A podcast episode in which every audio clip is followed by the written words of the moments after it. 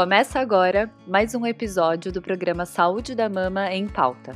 Aqui, semanalmente, mastologistas trarão informações de forma simples e com qualidade para que você possa entender mais sobre o cuidado com as suas mamas.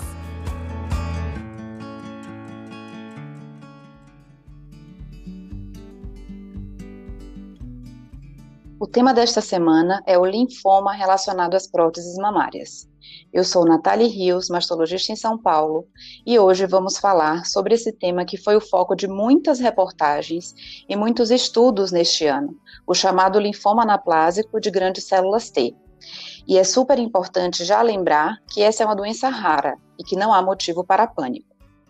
O linfoma associado à prótese não é considerado um câncer de mama propriamente dito, já que ele não surge no tecido mamário, mas sim um câncer do sistema de defesa do organismo, o sistema imunológico, que ocorre na cápsula fibrosa que envolve a prótese. Estima-se que ocorra um a cada 30 a 50 casos de mulheres com próteses. E até abril de 2022, a Agência Reguladora de Saúde dos Estados Unidos, a FDA, relatou 1.130 casos em todo o mundo, com 59 mortes associadas à doença. A causa do linfoma associado à prótese ainda é desconhecida, mas algumas teorias são levantadas, como, por exemplo, um possível acúmulo de bactérias ao redor da cápsula que leva a um estímulo exagerado das células de defesa, além das hipóteses de mutação genética e também de uma reação alérgica crônica pode ocorrer em qualquer tipo de implante mamário, mas os estudos apontam uma maior frequência naqueles que têm a superfície texturizada, quando comparado aos implantes de superfície lisa. E como esse tipo de tumor se apresenta? A queixa mais comum é o acúmulo de líquido, de maneira lenta e progressiva, que surge em média 7 a 10 anos depois da inserção do implante, mas que pode ocorrer a partir do primeiro ano. E esse acúmulo de líquido gera uma assimetria, ou seja, uma diferença de volume entre as duas mamas.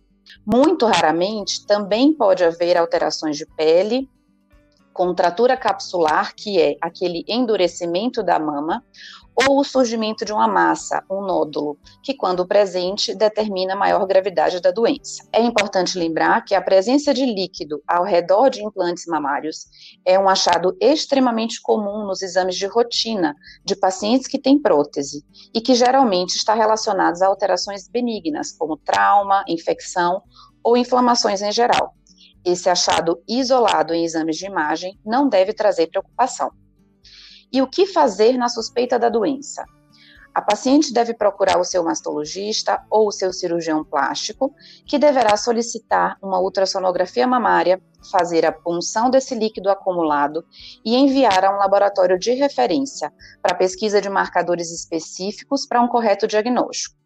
Em alguns casos, a ressonância mamária pode adicionar informações. É importante pontuar que quanto mais punções são realizadas, menor a chance de chegarmos ao, ao diagnóstico correto. Então, os médicos devem estar atentos à suspeita para que não ocorra falha ou atraso no diagnóstico do linfoma. Este tipo de linfoma é altamente curável, sendo que o tratamento cirúrgico com a retirada completa do implante, da cápsula e do líquido acumulado são suficientes para a cura e a retirada do implante da outra mama também tem sido recomendada ultimamente. Nos casos em que a retirada do implante comprometer o resultado estético, pode ser oferecida a reconstrução mamária imediata ou tardia com uso de retalhos, sem próteses, para alguns especialistas, pode até ser discutida a utilização de próteses com revestimento liso, mas essa opção deve ser cuidadosamente conversada com a paciente e o time multidisciplinar, que sempre deve estar envolvido nas situações de suspeita, diagnóstico ou tratamento do linfoma. Além da cirurgia, nos casos mais avançados, radioterapia e quimioterapia podem ser indicadas. Portanto, não há indicação de retirada de próteses de maneira preventiva, sejam elas próteses inseridas na reconstrução mamária, após um caso de câncer de mama, ou as próteses inseridas com a finalidade estética.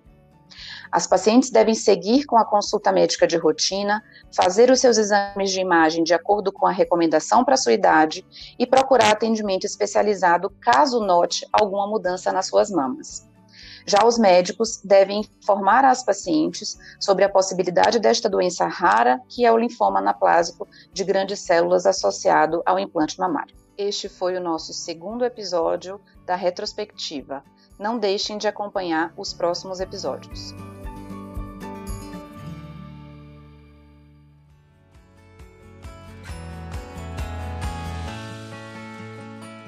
Esse podcast é uma iniciativa da Sociedade Brasileira de Mastologia para te ajudar a entender mais sobre prevenção, detecção precoce e tratamento do câncer de mama. Aproveitem os próximos episódios e fiquem por dentro das nossas novidades através das redes sociais, arroba SBMastologia no Instagram, Sociedade Brasileira de Mastologia no Facebook e também no nosso site, sbmastologia.com.br.